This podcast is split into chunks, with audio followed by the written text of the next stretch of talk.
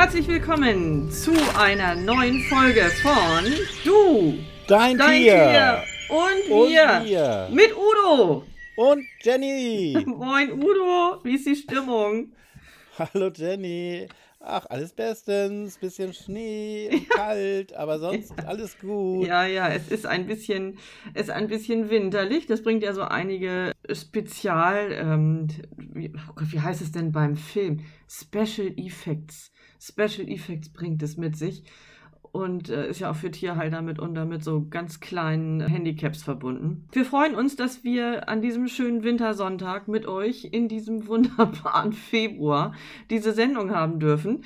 Und das ist ja auch schön. Dann kommt man von draußen, dann ist das alles so schön egelig draußen und man ist so ein bisschen verfröstelt. Was gibt es Schöneres, als sich hinzumuckeln und unseren Podcast zu hören? Hm? Wir wollen jetzt gleich nochmal Genau. auf die letzte Folge zu sprechen kommen, ne? Ja. Mhm, einmal ganz kurz, ja. Haben wir da Feedback aus der Rebecca? Udo, also.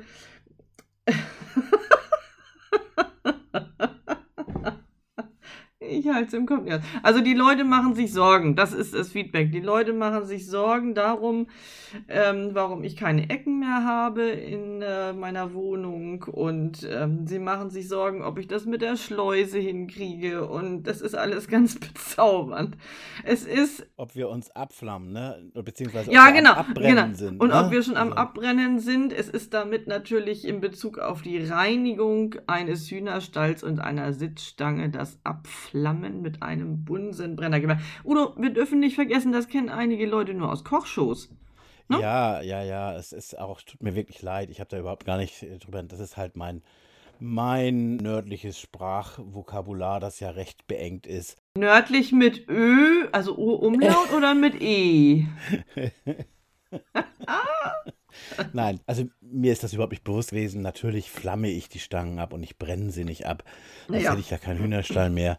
Äh, Also bitte nicht nachmachen. Blöde Geschichte. So schnell kann man missverstanden werden. Ja, alles gut.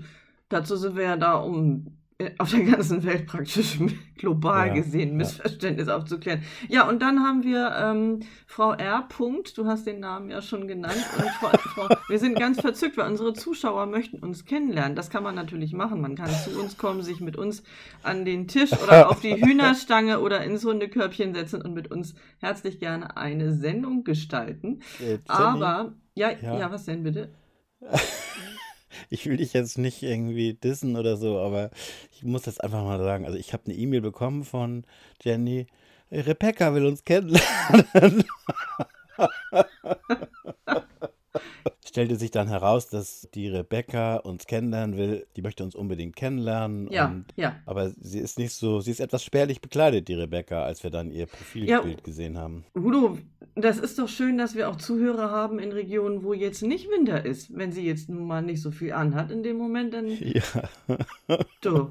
Also worldwide, around the world, wenn ihr uns hört, wir freuen uns. Und auch aus da, wo es jetzt Sommer ist, könnt ihr Ja. gerne mitmachen. Wir freuen Also, uns. Rebecca, viele Grüße nach Hawaii oder wo du uns Oh. gerade hörst. Australien, Neuseeland, ich weiß nicht. Da ist, glaube ich, mm. jetzt gerade das Wetter besser. Schön. Also bei mir ist das Ding direkt in den Spam-Ordner äh, schon automatisch gelandet. Und, Ja, gut.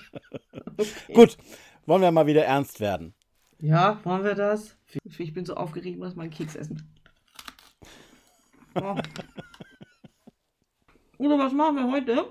Was machen wir heute? Das Mhm. heutige Thema. Hm, hm, genau, und Ich zwar. habe ja gesagt, es wird, es geht um Gesang. Und die heutige Folge trägt den Titel. Soll ich das wirklich tun? Ja, ja, nun los. Fideralala, fideralala, fideralala. Udo, Ja, das ist der Titel der heutigen äh, Udo? Sendung. Ja, ich habe. Okay, was verbirgt sich hinter Fideralalalala? nein, nein, nein, nein, nein, nein, nicht fideralala, sondern fideralala, fideralala, fideralala. Ein Vogel wollte Hochzeit machen. Genau, So. richtig.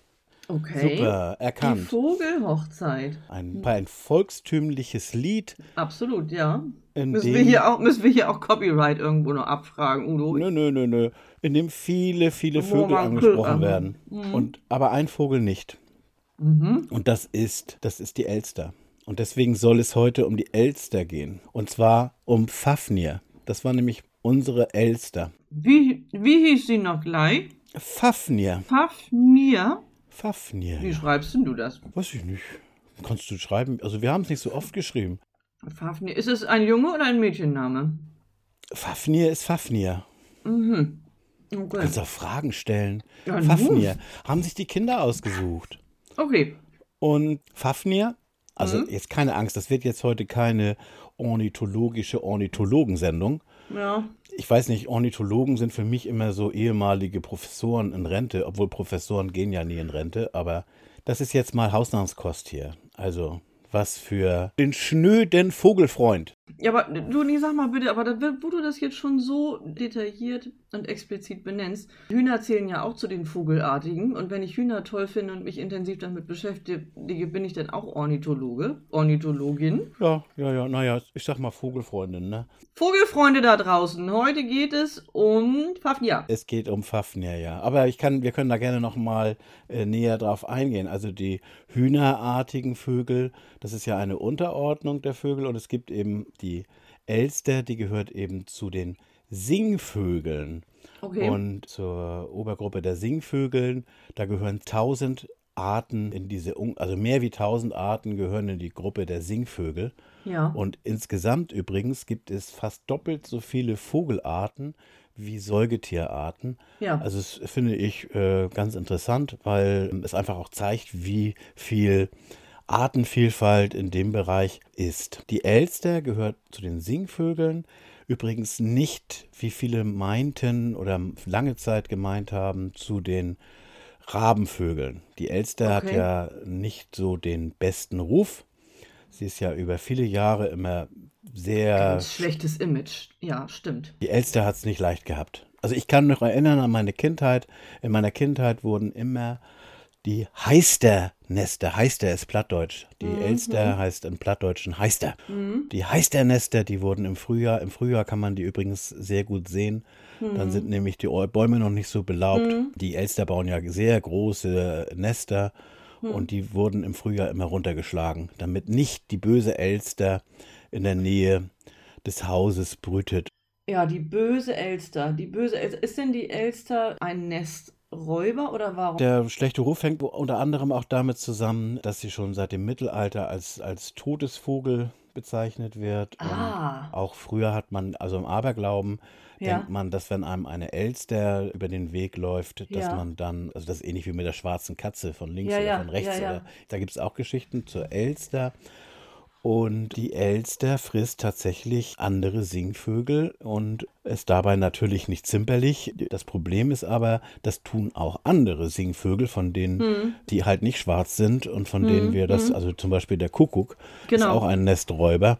Und der Kuckuck wird seit Jahrtausenden immer als Frühlingsbote gelobt. Und ist positiv belegt, ne? Obwohl, Ist er, auch positiv so ein, belegt, obwohl ja. er auch solche, solche Sachen macht, ja. Mhm. Jetzt nochmal zu Fafnir. Die Elster ist wirklich unter den Singvögeln eine der klügsten. Die Vögel haben ja ohnehin ein, auf ihrer Körpergröße ein sehr kleines Gehirn, das trotzdem sehr ausgeprägt ist. Also Vögel sind im Allgemeinen sehr klug. Der Vogel hat ein höchst komplexes Gehirn und kann auf diesem kleinen Gehirn sehr viel. Also äh, Vögel sind im Allgemeinen sehr intelligent und die Elster gehört zu den intelligentesten Singvögeln. Die Elster ist ja auch dafür bekannt, dass sie spricht ja auch manchmal von der diebischen Elster. Ja, genau. Auch, kommt auch aus dem, dass sie so alles klaut, Ja, dieser, genau, ist. dieser Glitzerräuber, ne? Ja, ich erinnere mich auch noch, in meiner Kindheit habe ich auch Märchen gesehen, in der die Elster Schmuck klaut. Mhm. genau. Richtige, echte Sachen habe ich damit noch nie erlebt. Mag sein, dass das manchmal so ist, aber was ich bestätigen kann, ist, dass Elstern wirklich unheimlich klug sind. Und da komme ich jetzt auf Fafnir zu sprechen. Okay. Fafnir, Fafnir haben wir vor, ah, es ist, es ist schon ein Jahrzehnt her, haben wir Fafnir unter einem Baum gefunden. Und zwar ist Ja. Fafnir aus dem Nest gefallen als Ja. Küken. Ja. Und ja, ich habe es jetzt nochmal wieder, der NABU empfiehlt ja, wenn man Vögel findet, die aus dem Nest gefallen sind, dann soll man der Natur ihren Lauf lassen. Das können wir nicht. Wir sind Menschen und wir nehmen uns dieser Tiere an.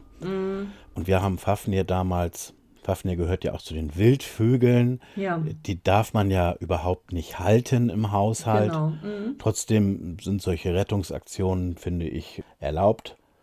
Und haben- die haben wir aufgesammelt und dann haben die Kinder sie mit reingenommen und meine Frau hat sich dann mit wirklich einer riesengroßen Geduld und ganz viel Arbeit in den ersten Tagen oder in der ersten Woche ähm, dieses Küken zu füttern. Und zwar haben Ja. wir da Mehlwürmer besorgt Ja. und die kann man übrigens, wenn man, wenn ihr mal sowas habt, Mehlwürmer kriegt man ja im Futtermittelhandel oder in überall, wo Reptilien, wo es Reptilienfutter gibt, gibt es meistens auch Mehlwürmer. Ja, aber mittlerweile ja auch zum Glück fast überall, wo es richtig gut sortiertes Wildvogelfutter gibt. Ne? Genau. Also, ja, richtig. Auch für die ich- Wildvögel gibt man das genau, auch öfter. genau. Ich kaufe das für die Wildvögel und ich kaufe das auch für die Hühner. Die Hühner lieben das ja auch. Hühner tun fast alles für Mehlwürmer. Ja, stimmt. Heute gibt es das tatsächlich noch viel mehr wie früher, äh, wie damals. Auf jeden Fall haben wir die. Das muss man richtig reinstopfen. Ne? Also wir hatten dann immer ein großes äh, Handtuch auf dem Schoß und dann die Elster in der einen Hand und dann hat meine Frau mit der anderen Hand. Auch wir haben auch mit Pinzette probiert, das ging aber bei der Elster nicht so gut. Aber immer, das muss richtig reingepropft werden. Also die, die, der, die Mutter füttert ihr Junges, indem sie den Schnabel richtig in den, in den Kopf der, des Kükens äh, reindrückt und dann ähm, äh, das Essen ähm, ja, übergibt ist jetzt falscher Ausdruck, aber so dann eben an, an, den, an das Küken übergibt. Und das haben wir dann äh, gemacht. Zuerst eben mit Mehlwürmern, später haben wir dann Katzenfutter genommen. Und als das Küken immer fideler wurde und immer besser drauf war, also die erste, das ist immer, so die ersten paar Tage sind natürlich immer die schwierigsten und irgendwann merken wir dann, okay, das ist positiv, das sieht gut aus, ähm, das schafft sie. Dann hat sich mein Sohn, mein ältester Sohn hat sich dann ihrer stark angenommen. Der hat dann in seinem Zimmer einen Vogelkäfig aufgestellt und da kam, hat sie dann drin gelebt. Und wir mussten sie aber immer noch ganz lange füttern. Und Ja. ähm, mit Katzenfutter. Äh, Katzenfutter haben wir, also ich, wir haben bergeweise äh, Katzenfutter, Nassfutter, ne? Katzen-Nassfutter an die Elster verfüttert, an Fafnir. Also Irgendwann hat brauchen sie ganz, ganz viel tierisches Eiweiß. Ne? dann, ja, ja. Mhm. Irgendwann hat sie dann gemerkt, wie das funktioniert, selber zu fressen. Dann hat sie tatsächlich aus, auch, aus dem Napf gefressen. Ja. Und ich, ja, ihr könnt euch das gar nicht vorstellen. Das ist äh, dieses, ich, ich kann das heute noch erinnern, dieses, dieses so ein kecker Vogel. Der, diese Elster ist unheimlich anhänglich gewesen. Und so ein kecker Vogel, äh, die Elstern, die haben ja auch so ein Ge- Gekecker, Geschecker, die haben so von der Tonlage her, äh, die keckern ja, ne? Also die Ja, haben so wir möchten das jetzt dann doch, aber wir können uns das jetzt Ja, gar ich nicht kann- vorstellen. Okay. Ich guck mal, ob ich was finde, dann werde ich hier noch was reinschneiden. Aber ich habe jetzt Oh, schade, Mist. kann ich das jetzt hier nicht vorkeckern. Oh, oh, oh, Aber die oh, keckern und das oh, ist sehr ja. süß und diese Elster, die war dann sehr fordernd auch und die wollte natürlich gefüttert werden. Die wollte Mhm. Futter haben. Die hat auf den, in den Haaren gesessen, die hat auf Mhm. der Schulter gesessen. Wir haben, wir haben den größten Spaß mit diesem Vogel gehabt. Nun haben wir Mhm. sie gefunden im Frühjahr, so nach, nach vier, jetzt, ich kann es nicht mehr ganz genau erinnern, aber nach vier, sechs Wochen Hm. war sie dann auch einiges größer geworden, Mhm. hat das echt toll geschafft. Und dann haben wir gesagt, so, jetzt ist auch an der, mein Sohn war da ganz traurig. Jetzt müssen wir sie mal rauslassen. Das Ja. geht nicht. Die Elster gehört nach draußen und die muss ja, Ja. auch ihre Natur kennenlernen. Sonst können Ja. wir sie, wenn wir noch länger warten, dann kommt der Sommer und dann ist die Zeit ganz schnell vorbei, dass sie sich auch in, den, in ihrem natürlichen Umfeld entwickeln kann. Ja, wir haben sie dann rausgelassen und dann wollte sie nicht. Die hat dann auf der Schulter gesessen, die wollte nicht von uns wegfliegen, ist dann tatsächlich auch nicht weggeflogen, sondern ist immer bei uns geblieben, ist immer beim Haus geblieben und dann haben wir gemerkt, okay, wir müssen irgendwas tun, wir müssen sie auch weiter versorgen, weil sie wusste ja nicht, wo soll sie denn äh, Futter, sie würde ja sofort Genau, umkippen. sie, sie hat, Wo es, sie hat es nicht erlernt. Sie hat ja dieses Elternprogramm artgemäß nicht erfahren und sie war ja mit Sicherheit auch dann, wenn ihr sie so früh gefunden habt, ein bisschen fehlgeprägt, weil sie war ja so Ja. extrem auf euch bezogen. Ja, genau. Ja. So, wir haben dann bei uns, ähm, das ist jetzt so Mai, ich schätze jetzt mal, dass es im Mai gewesen ist, so ganz grob. Ich, mhm. ich habe es leider nicht dokumentiert. Mhm. Haben wir an der Hauswand bei uns am Haus ein eigenes Vogelhaus für Fafnir mhm. äh, angebracht. Und mhm. dort haben wir sie gefüttert. Genauso wie mhm. drin, mit einem mhm. Napf, mit Katzenfutter. Da haben wir das so oben, da muss man sich so zwei Meter hoch hat, mhm. hat, das hat dieser Kasten ge, ge, gehangen an der Hauswand und da haben wir sie gefüttert mhm. in einem Napf mit Katzenfutter und da ist sie dann hingekommen und hat sich ihr Futter geholt. Genau. Und hat ihre dann eigene uns, Futterstation. Ihre eigene mhm. Futterstation hat mit uns den Kontakt gehalten, hat ist immer noch bei uns, wenn wir im Garten gesessen haben, ist sie zu uns gekommen. Sie, oder wenn wir über den Hofplatz gegangen sind, dann hat sie sich bei uns auf die Schulter gesetzt. War richtig schön, wir hatten wirklich viel Spaß mit Fafnir. Ja, dann sind wir in Urlaub gefahren. Ja. Und wir haben ja mehrere Tiere. Und natürlich, auch wenn wir mal fünf Tage in Urlaub fahren, wir fahren wirklich nicht viel im Jahr in Urlaub, aber einmal im Jahr machen wir fünf Tage Urlaub oder meistens eine Woche jetzt, dann haben wir natürlich jemanden, der sich um unsere Tiere kümmert hier zu ja. Hause. Ja. Und Fafnir gehörte auch dazu. Und für Fafnir hat die auch Futter in, den, in dieses Häuschen bereitgestellt. Mhm. Aber als wir dann nach, also es ist eine kleine Woche gewesen, als wir dann wieder zurückgekommen sind, hat Fafnir ihr Futter nicht mehr abgeholt. Aha. Wir haben sie aber immer wieder gesehen. Und zwar, es ist ganz, ganz toll gewesen, wenn du weißt, da ist deine Elster und die kommt, die ist ja auch mit, denn ist sie morgens am Haus gewesen, hat sich äh, da aufgehalten. Sie wurde aber immer, hat sich immer mehr von uns abgewandt, aber sie ja. war immer noch mal wieder da. Ja. Und dann das war ganz toll zu sehen, wie sie dann immer wieder zu uns kam oder auch dann mal über uns rüber geflogen ist und so ein bisschen gekeckert hat. Ja. Wir haben da, Elstern sind ja Standvögel und die leben auch dort, wo sie geboren werden. Also die ziehen ja, die sind ja keine Zugvögel und die bleiben ja. in der Regel dort in der Nähe. Und wir sind davon überzeugt, dass Fafnir hier viele Jahre bei uns gelebt hat. Wir haben sie oft noch wieder gesehen und meine Frau sagt, sie hat sie auch mit drei Jungen zusammen gesehen. Das ist alles, ja, es ist schön. So, und jedes Mal, okay, das ist jetzt zehn Jahre her, oder ich weiß es halt nicht mehr genau, aber äh, jedes Mal, wenn wir eine Elster bei uns im Garten sehen, dann sagen wir, haha, guck mal, da ist Fafnir. Mhm. Ganz toll war das. Das glaube ich. Das ist ja nicht nur für euch, also man merkt das ja an deiner Erzählung, dass es für dich selber ein besonderes Erlebnis war, für deine Frau mit dieser äh, Hingabe sowieso, aber es ist ja auch für die Kinder dann wahrscheinlich ein Erlebnis der Kindheit gewesen, was sie nicht vergessen werden. Ne? Ja, ja, ja. Ja, schön. Ja, überhaupt noch mal so zu den, zu den Vögeln oder zu den Singvögeln. Ich sagte ja schon, dass die Elster eben zu den Singvögeln gehört, obwohl ähm, es viele Jahre gedacht war, dass das nicht so ist. Die Elster ist ein Standvogel, also die Vogelarten werden oder die Singvögel unterscheiden sich in der Regel nach, nein, das stimmt nicht, das ist jetzt nicht auf Singvögel begrenzt. Auf Standvögel, das sind die Vögel, die an einem Standort mhm. bleiben. Mhm. Und äh, da gehört zum Beispiel die Elster dazu, die Meise, die mhm. Amsel, alle aus diesem Lied Amsel, Drossel, Fink und Star, obwohl die ja den genau. Frühling ankündigen, die sind mhm. aber das ganze Jahr da. Also von Richtig, daher genau. ist das schon dann gibt es eben die Zugvögel. Und die Zugvögel ist ja ganz klar, also der berühmteste Zugvögel, glaube ich, den wir alle kennen, das ist der Storch. Genau, der Storch, ja. der Zugvogel schlichthin, die eben über weite Strecken in wärmere Gebiete fliegen. Meistens, ich glaube, beim Storch ist es oft Südafrika, wo die sich im Winter aufhalten mhm. und die können dann diese Riesenstrecken überwinden. Zugehört auch der Kiebitz zum Beispiel.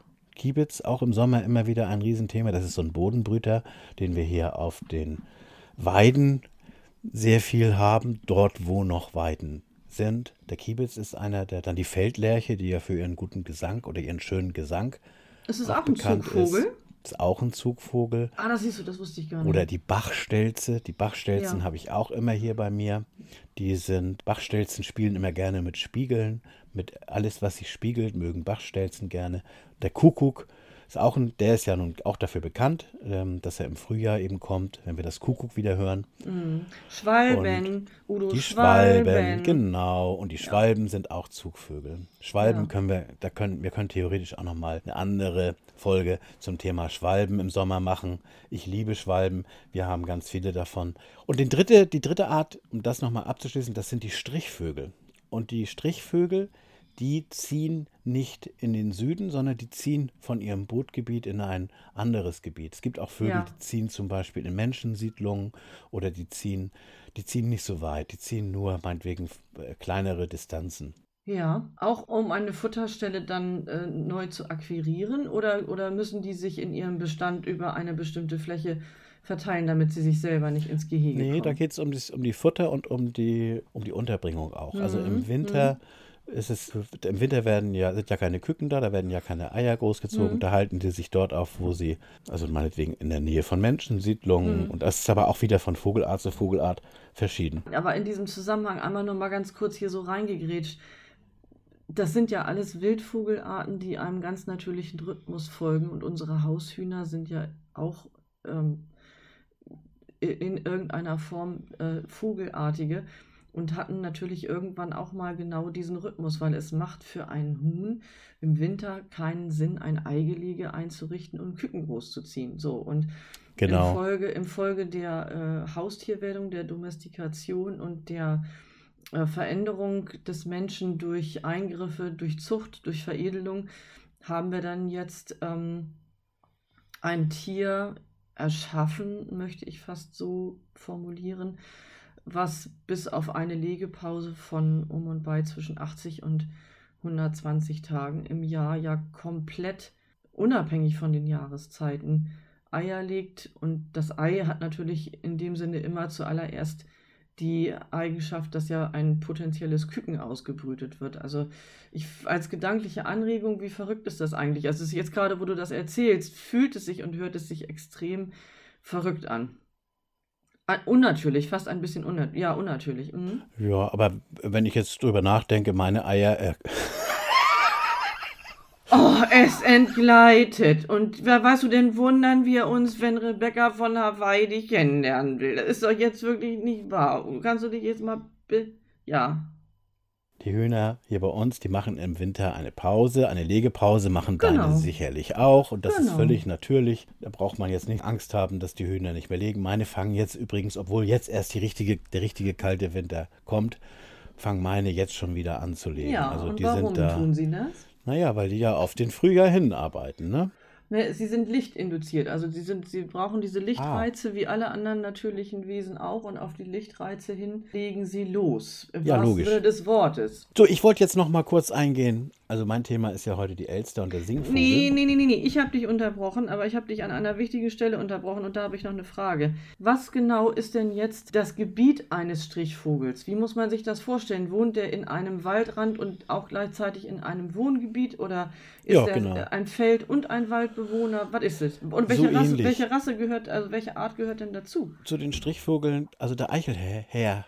Der Eichelherr. Ah, Herr, mm, Herr, zum Herr, Herr, Beispiel. der Eichelherr, Herr. Wir Menschen Mm, merken, der, der ist nicht da Ja, und äh, er ist aber gar nicht so weit weg. okay. Es kann zum Beispiel sein, dass die meinetwegen von Schleswig-Holstein nach Niedersachsen ziehen.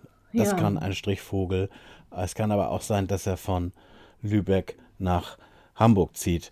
Also Mhm, die, die, die, die Differenzen sind, wenn wir es vergleichen mit dem, auch, sind auch weite Differenzen, aber verglichen mit dem Zugvogel, der Mhm. ja äh, mehrere tausend Kilometer zieht und sich Mhm. auch zusammentut.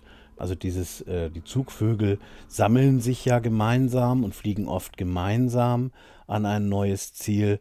Wir sehen das ja auch oft im Herbst und im Frühjahr, wenn die Gänse über uns hinwegfliegen. Information, ja. in Formation. Das machen sie ja gemeinsam und das ist bei den Singvögeln ähnlich. Die reisen in der Regel auch gemeinsam. Das tun die Strichvögel meines Wissens nach nicht, Hm, okay. äh, obwohl viele auch in Kolonien leben. Es ist Mhm. immer, aber es ist von Art zu Art wieder verschieden. Ich wollte es auch gar nicht jetzt so Ich will noch was ausbreiten. wissen. Ich will noch was wissen. Ja, sind denn Raubvögel, sind die auch ortstreu? Sind das auch Standvögel? Ich denke, bin ich aber jetzt nicht kompetent genug. Ich bin eben halt kein Ornithologe. Ja, okay, aber das. Hier, Kinder also meines Wissens nach. Ja, ja, vielleicht haben wir ja, vielleicht haben wir ornithologische Zuhörer. Könnt ihr nicht mal gucken, wie das mit den Raubvögeln ist, sonst müssen wir wieder alles machen. Könnt ihr mal bitte, könnt ihr mal bitte. Das würde mich jetzt denn doch interessieren, ob so ein Habicht, ein Bussard, ein Milan, ein was auch immer. Ich denke ähm, auf jeden ich denke schon, dass das so ist. Ich habe also jetzt auch so die Tendenz dazu, aber vielleicht haben wir ja Zuhörer, die uns da mehr erzählen können. Das würde uns das würde uns jetzt an dieser Stelle, also mich würde es brennend interessieren. So, jetzt aber, du hast das Wort. Ja, ich würde gerne noch auf die Wintervogelfütterung eingehen. Ja, Und da darf zwar, ich auch gleich noch einen Keks essen. Ja, ess du mal deinen Keks. Hast du nicht gefrühstückt heute? Ich werde hier ganz schlecht gefüttert. Viele mhm. füttern ja die Vögel im Winter. Mhm. Es ist aber immer wieder eine Diskussion, ist das jetzt sinnvoll oder nicht? Ein Eingriff äh, in die Natur oder Naturschutz. Genau. Mhm. Ach, nimm du mal deinen Keks aus dem Mund, wenn du redest. Jenny. Nee, ich stecke jetzt noch einen rein. Ja gut, aber dann musst du den Mund halten. Mhm. Dann musst du mich einfach reden lassen. Wenn ich das dann machen möchte und mich dazu entscheide, ich finde, das ist eine ganz tolle Geschichte. Wir machen das sehr wohl. Wir füttern die Wildvögel einfach aus dem Grund, weil wir dann einen etwas, etwas Kontakt zu den Vögeln haben und sie mhm. beobachten können. Gerade auch äh, für Kinder ist das eine riesentolle ja. Sache zu erleben. Diese Vögel, diese Sing gerade auch die Singvögel, die sind ja immer da, aber wir sehen die ja nie. Genau. Wann sehen wir denn mal die Vögel? Da gibt es so viele Arten und wir sehen die nicht. Wir müssen erstmal den Kopf in den Nacken kriegen ja. und nach oben gucken und das muss einem danach auffallen. Und wenn man auf dem Land oder wenn man mit den Vögeln zusammen groß wird, so wie ich es wurde, mhm. mir sind als Kind die Vögel nie bewusst gewesen. Die sind immer da gewesen, ja. aber mir sind sie nie bewusst gewesen. Ja. Und ich finde, so, ein, so eine Wildvogelfutterstation ist ideal, um auch den kind, die Kinder da nah ranzubringen. Und selber, Stimmt. wir haben ein äh, am Küchenfenster, wir können das vom Küchenfenster aus beobachten. Und es ist herrlich, was da so los ist.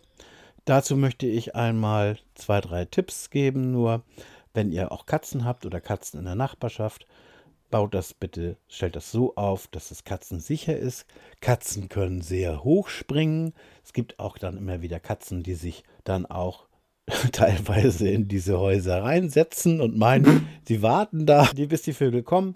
Also das ist etwas, was natürlich nicht zusammenpasst. Natürlich kann man auch, wenn man Katzen hat, Wildvögel füttern, aber man sollte das schon so kreieren, dass das katzensicher ist. Ich finde es auch ganz toll, mal Fotos zu machen von den wilden Vögeln, ne? also von so einer Meise.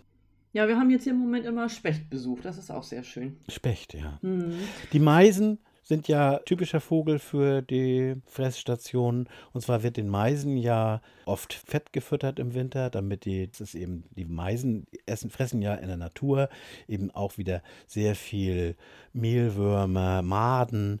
Nee, Mehlwürmer nicht. Maden fressen sie in der Natur und eben auch Körner. Meisen sind Allesfresser. Mm, mm, und deshalb mm. sind diese Meisenknödel, Meisenkugeln eine super Möglichkeit, um die Meisen zu füttern ich, als Kind kann ich mich erinnern, haben wir die auch selbst gemacht. Wir ja. haben die Schweinefett angerührt und selbst für die Meisen produziert.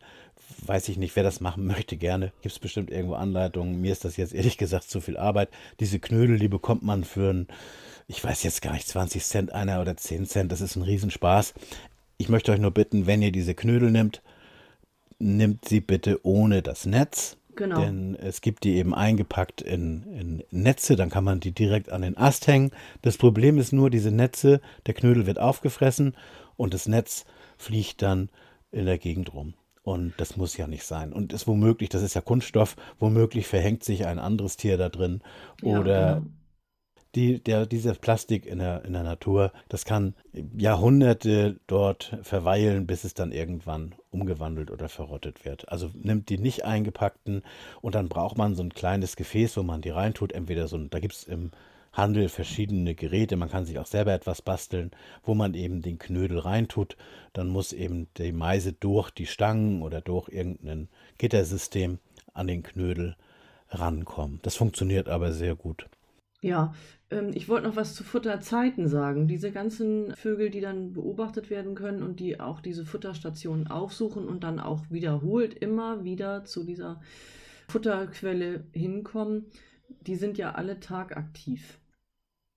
Und dementsprechend ist es wichtig, dass tagsüber dort Futter angereicht wird, aber das Gegenstück dazu, was in der Natur unterwegs ist und auch nicht so gesehen wird. Das sind nämlich Kandidaten, die diese Futterquellen auch lecker finden, aber zu den nachtaktiven Tieren gehören. Das heißt, wenn ihr eine Vogelfutterstation einrichtet, achtet darauf, dass ihr zum späten Nachmittag hin dann auch die Station leer habt. Entweder ihr nehmt die Reste raus oder ihr füttert tatsächlich so nach Gefühl so viel, dass es zum späten Nachmittag dann auch wirklich alles aufgegessen ist und füllt dann zum Abend nicht nochmal nach, weil ähm, sonst habt ihr nämlich kleine Mäuslein zu Besuch, die natürlich auch was essen sollen, aber dann müsst ihr euch nicht wundern, wenn die Mäuse euch gezielt aufsuchen. Oder äh, Ratten finden das natürlich auch toll, wenn da über Nacht so eine Futterstation mit Fettfutter und Körnerfutter und Kuh auf sie wartet. Die lassen so einen Snack auch nicht äh, liegen. Und dann muss man natürlich sich fragen, will man das, will man das nicht? Ich vermute mal, die Antwort ist eher nein. Also muss man sich so ein bisschen da ans Fütterungsmanagement halten und sollte dann zusehen, dass die Portion für die Vögel tagsüber auch aufgebraucht ist. Ja, genau. Das ist eine super Lösung. So kann man es machen. Man kann auch dafür sorgen, dass unter dem unter der Futterstation der Boden sauber gehalten wird, denn ja, genau. es fällt ja viel runter. Meistens sind das dann die Spatzen, die sich das unten wegsammeln. Ja, genau. Die Meisen fressen oben und die Spatzen unten. Und wenn man das dann einmal am Tag sauber macht, dann kommen die Ratten. Die Ratten kommen ja nicht äh, hoch auf den Baum, sondern die fressen ja nur das, was runterfällt. Mhm. Eine Sache würde ich gerne noch, wo wir gerade bei den ähm, Singvögeln sind. Es gibt ja oft Verwirrungen. Wir haben ja aktuell in Schleswig-Holstein auch wir haben es, glaube ich, in diesem Podcast noch nie gesagt, das Wort Corona haben wir auch noch eine andere Krankheitswelle, das ist die, die Vogelgrippe oder auch die Geflügelpest, die ja für viele domestizierte Vogelarten ein Riesenproblem ist. Aber es gibt bis heute kein Singvogel, der an der Vogelgrippe erkrankt wurde. Mhm. Also das sind lediglich Wasservögel, genau. die auch wie die domestizierten Hühner oder Gänse oder das Geflügel, das wir so kennen, sind eben die Wasservögel auch davon befallen oder bedroht. Nicht die Singvögel. Also mhm. man muss da keine Angst haben, dass man jetzt sich die Vogelgrippe nach Hause holt, wenn man Singvögel füttert. Das wollte ich noch einmal sagen zu der Winterfütterung. Genau. So, und dann komme ich auch schon zu meinem letzten Punkt, der mir aber auch sehr wichtig ist, und zwar wenn ihr in eurem Garten Singvögel haben möchtet, dann könnt ihr da aktiv etwas dafür tun. Und zwar braucht ihr für Singvögel im Grunde das Wichtigste sind, ihr braucht Bäume. Ihr braucht Bäume ums Haus, am liebsten große Bäume, weil große Bäume haben auch viele Äste und dort finden viele Vögel auch im Sommer ihr Zuhause. Und dann könnt ihr, und damit könnt ihr gleich heute anfangen, jetzt in dieser Jahreszeit, wenn ihr Kisten aufhängt, sogenannte Nistkisten, Nistkästen, ah, ja, genau. dann können die Vögel im Frühjahr bei der Nestsuche dort sich hineinsetzen und ihre, ihre, ihre Jungen aufziehen. Und zwar ist es so, dass die in der Natur viele Vogelarten in der Natur eben in abgestorbenem Holz brüten oder wie du eben, du hast vom Specht gesprochen, der holt ja, ja auch aus dem Totholz die Käfer und die, die Maden raus. Mhm. Dadurch schlägt er auch Löcher mhm. und gibt auch natürliche Löcher, die eben durch Verrottung entstehen. Und in solchen Löcher bauen sich eben viele Singvögel ihre Nester. Wir haben aber im Garten oft gar nicht mehr diese abgestorbenen Bäume oder die gibt es ja nur im, im Naturwald. Deswegen ist es ganz sinnvoll, wenn man Singvögel oder überhaupt äh, viele Vögel in seinem Garten haben möchte, dann müsst ihr Nistkästen aufhängen. Dann brauchen da die Möglichkeiten. Die brauchen praktisch einen Grund, ja. das überhaupt schön bei euch zu finden. Ihr müsst es denen muckelig machen. Man muss es denen muckelig. Ja, genau, wir müssen es denen muckelig machen. Und wichtig ist eben, dass man die rechtzeitig aufsetzt. Also das kann man sehr gut im Februar machen. Ja, das ähm, ist jetzt die Zeit. Jetzt, jetzt, ja, jetzt, jetzt, jetzt. Später los. ist es zu spät. Das kann man, da kann man sich selber, also es gibt auch im Internet sehr viele Anleitungen. Wichtig ist eben, dass die, ich meine ganz ehrlich, ich bin da nicht so genau damit. Ich habe immer irgendwie mal, auch als Kind schon, ich habe immer irgendwie mal ein paar, paar Löcher da reingebohrt und dann irgendwie eine Kiste zusammengeklüdert und dann habe ich das Klüdern, ist auch Norddeutsch, dann habe ich das, dann habe ich das an, an, die, an die Bäume gehängt und dann hat sich da schon irgendein Vogel drin, äh, das sich gemütlich gemacht. Gibt aber für jeden Vogel eine optimale Nistkasten. Findet ihr Anleitungen im Netz mit verschiedenen Einfluglöcher, welcher Durchmesser das sein muss, wie, die, wie hoch man die am besten aufhängt, in welche Himmelsrichtung. Also meistens ist es äh, hängt man die so zwei, drei Meter hoch und dann von der Himmelsrichtung so, dass die nicht auf der Wetterseite sind, also nicht Genau, der die Westen. Wetterseite. Die Wetterseite ist entscheidend. Jetzt werfen wir die eine große Frage auf. Was ist denn bitte die Wetterseite? Ja, Ja. damit lassen wir euch jetzt mal alleine. Mm. Ja, ich wollte das jetzt eigentlich schnell Oh. mal. Also der Ja. Westen, der Regen kommt immer vom Westen. Der Regen soll natürlich nicht in dieses Loch hineinregnen. Mhm. Also wenn der Wind kommt, bei uns im Norden auch, wir haben ja viel Wind, soll der nicht das Wasser in dieses Loch oder in den, in Reindrücken. den reindrücken, Mhm. sondern es ist besser, wenn der mit dem Rücken zum Wind steht. Und das, das ist das eine, also mit dem Ausflug Richtung Osten ist so optimal. Und ähm, das nächste ist nicht in die Sonne, nicht in der knallenden Sonne, dann werden die Dinger nämlich zu warm. Es gibt jetzt viele, die machen ihre Nistkästen im Herbst sauber. Da halte ich persönlich wenig davon, einfach weil, weil bei diesem Saubermachen, Sind wir jetzt schon wieder beim Thema sauber machen? ja, Ist es jetzt schon wieder so weit? Wenn der Vogel Oh. im, im Frühjahr, im, im darauffolgenden Frühjahr die Nisthilfe wieder nutzen möchte, Mhm. dann, wenn, und die ist sauber gemacht, dann muss er ja wieder das ganze Laub dahin schleppen. Er Ist muss mir wieder total alles sympathisch. aus. Ist mir sowas von sympathisch. es ist doch viel klüger, wenn er seine vom Vorjahr noch sein Nest Genau, vorfindet das und darauf Upcycling. aufbaut. So läuft Ja. das. Mhm. Das war es eigentlich, was ich nochmal zu den Starnkästen sagen wollte. Also, alle die, alle, die ihre Bäume immer im Garten alle kurz halten und kein Busch über einen halben Meter, Leute, dann kommen auch keine Vögel. Nee, Können die gar nicht. Nee, Ja, wenn ihr ist da das euch mal vorstellt, Lebensraum. so ein, eine alte Buche oder eine alte, eine alte Eiche, eine alte Kastanie, wie groß ist so ein Baum? Wie viele Zweige hat der? Drei, ein Vogel muss ja auch, der denkt ja, wir denken ja immer so zwei, zweidimensional. Ein Vogel muss ja dreidimensional denken, ne? Der kann ja Mhm. auch nach oben, nach unten. Das zu den Nistkästen.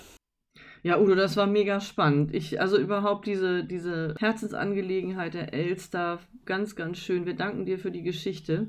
Habt ihr auch Geschichten rund um Wildtiere? Lasst uns teilhaben, würde uns sehr freuen. Ihr könnt äh, zu uns in die Sendung zu Besuch kommen, wenn ihr mögt. Keine Scheu, wir beißen nicht. Wir Nee, machen wir nicht, ne? Nee, wir machen nicht. Wir sind ganz, wir Nee. sind ganz lieb. Nee. Und ähm, wir lieben solche Geschichten. Ich hoffe, das habt Ich ihr heute ganz besonders gemerkt. Wir lieben solche Geschichten. Ich wollte jetzt eigentlich noch mit dir die Vogelhochzeit singen. Ah, Ich ich, ähm, also. Ihr könnt uns erreichen. Auf Facebook könnt ihr uns erreichen und im Internet und ihr könnt uns eine E-Mail schreiben. war Und, der ne, ich, Bräutigam, die nein, Amsel war die Bra. ich, ich, ich hüste, ich hüste, ich, ich fühle mich, ich bin ganz aus der Püste. Okay, dann machen wir jetzt zu. Wir machen, wir machen den Vogelkäfig jetzt zu. Wir machen den Käfig zu Mhm. und wir hören uns nächste Woche wieder. Jenny, was machen wir nächste Woche? also, ich bleibe mal dabei und verrate nur so viel, es bleibt frühlingshaft. Es bleibt, wir wollen ja euch mitnehmen, in, auch wenn es jetzt noch sehr kalt ist, der Frühling kommt, der kommt ganz bestimmt. Und ähm, ja, tierische Frühlingsboten, damit geht es beim nächsten Mal weiter. Freut euch, bleibt bis dahin schön gesund, passt gut auf euch auf und ja, mailt uns unter kontakt du, dein Tier und wir.de. Besucht uns auf unserer Homepage. Oh Wunder, sie heißt Du, dein Tier und wir. Ähm, und ihr könnt auch auf Facebook gerne uns besuchen, unsere Sendung ähm, toll finden, der berühmte hoch erhobene Daumen. Ihr könnt das teilen auf Facebook, du, dein Tier und wir. Super, vielen Dank fürs Zuhören. Danke, genau, habt vielen Jenny. lieben Dank. Udo, ich danke dir, es war super. Es hat super viel Spaß gemacht. Ich habe so viel mitgenommen heute. Mach's gut, bis dahin. Tschüss. Tschüss.